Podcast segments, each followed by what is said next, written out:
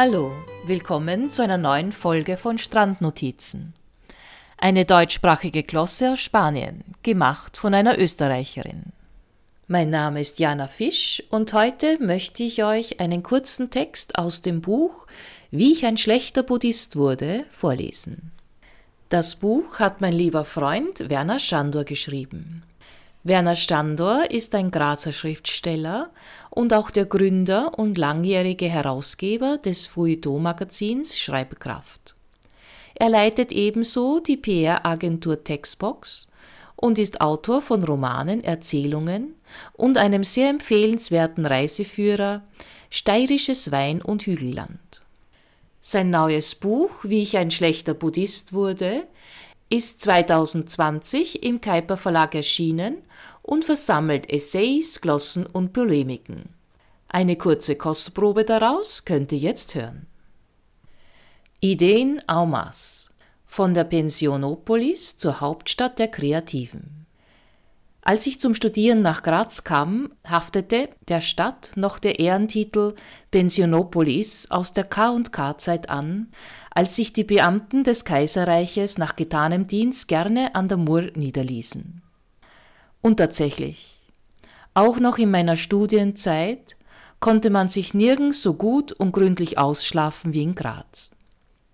Dann kam der Titel Kulturstadt, den sich die Stadt in den 1990er gab und der dazu führte, dass Graz 2003 zur Kulturhauptstadt Europas wurde und sich plötzlich nicht mehr verschnarcht fühlte, sondern kulturell und europäisch. Außerdem entdeckten die Stadtväter, dass selbst erfundene Zuschreibungen marketingtechnisch wirksam sein können, und es gab kein Halten mehr.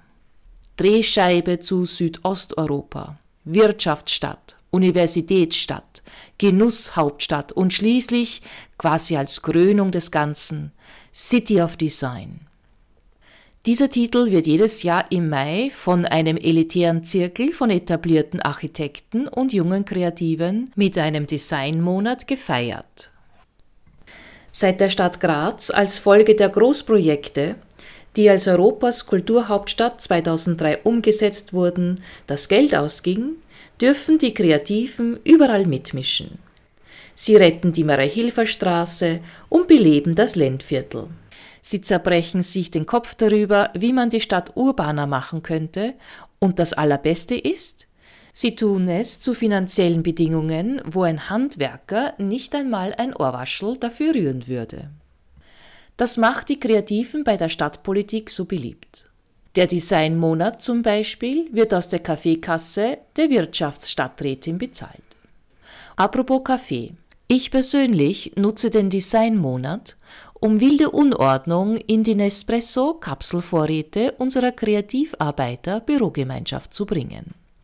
Wo ansonsten die Kapseln säuberlich nach Farbe sortiert sind, herrscht jetzt inspirierendes Chaos unter dem bunten Aluminienhütchen. Das regt die Hirnzellen ungemein an. Und wenn es nicht die UNESCO-Leute davon überzeugt, dass Graz eine würdige City of Design ist, dann weiß ich auch nicht weiter. Oder doch, natürlich weiß ich weiter. Schließlich zähle ich mich zu den Kreativen der Stadt. Auch wenn Texter und Autoren im Designmonat weniger präsent sind als etwa Vespa-Fahrer, denen immerhin ein eigener Programmpunkt gewidmet ist. Als Kreativer weiß ich immer weiter und noch weiter. Auch für die Problemzonen von Graz habe ich massig Ideen. Die wirtschaftlich bankrotte Jacomini-Straße zum Beispiel, die zur Geisterstraße verkommen ist, würde ich überdachen, dann das Licht abdrehen und schon hätte man eine Attraktion mehr. Eine Geisterbahnstraße, wo die Straßenbahnen der Linien 4 und 5 durchrumpeln müssen. Wenn die BIM vorbeifährt, werden schlagartig die Büros und Werkstätten erhellt, in denen Designerinnen und Modemacher Tag und Nacht schuften. Kurzfilme auf den Infoscreens in der Straßenbahn singen gleichzeitig ein Loblied auf die neue Selbstständigkeit, also auf Wochenendarbeit, bodenlose Zahlungen an die Sozialversicherung und Mickey Maus Einkommen im Krankheitsfall. Und allen gruselt's.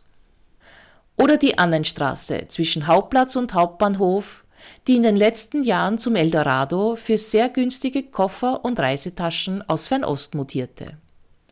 Fast wundert es mich, dass noch niemand auf die Idee gekommen ist, beim Rosecker Hof und beim Eggenberger Gürtel je eines von diesen bunt lackierten, hölzernen Drachentoren aufzustellen, die hin und wieder die Pforten von China-Restaurants zieren. Nur dass die Drachentore in der Annenstraße groß wie Feuerwehrautos sein müssten und die ganze Straßenbreite zu überspannen hätten. Graz hätte dann ein Chinatown, als erste Stadt von da bis Hamburg. Die Touristen würden dann nur so durchwuseln und alle Asialokale, die in den letzten Jahren wie Bambussprossen aus dem Boden schossen, würden sich um den Standort raufen. Schade auch, dass die neue Moschee in der Lazarettgasse keine Minarette hat. Gemeinsam mit der Kuppel vom nahen Citypark hätte das nämlich fast eine Hage Sophia geben. Nachdem das Franziskanerviertel bereits zum Little Italy mutiert ist, Warum sollte da nicht rund um den Rösselmühlpark ein klein Istanbul entstehen? Ach so, das hätte ich fast vergessen. Kreative sind nicht zuletzt deshalb bei der Politik so beliebt, weil man ihre Ideen, sobald sie die Kernwählerschichten verstören könnten, einfach in der Schublade versenken kann. Auf Wiedersehen.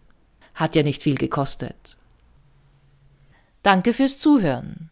Wenn euch der Text gefallen hat, dann schreibt doch bitte etwas in die Kommentare. Oder kauft Werner Schandors Buch Wie ich ein schlechter Buddhist wurde. Wenn ihr selbst einen guten Text habt, den ihr hier zu Gehör bringen möchtet, dann schickt ihr mir doch. Die E-Mail findet ihr unten angegeben. Wenn ihr mehr von mir hören möchtet, abonniert den Podcast. Bei Steady könnt ihr eine Membership erwerben, mich finanziell unterstützen und dadurch Bonusfolgen bekommen und ihr könnt mir auch gerne auf Facebook oder Twitter folgen. Die Links dazu findet ihr unten in der Beschreibung.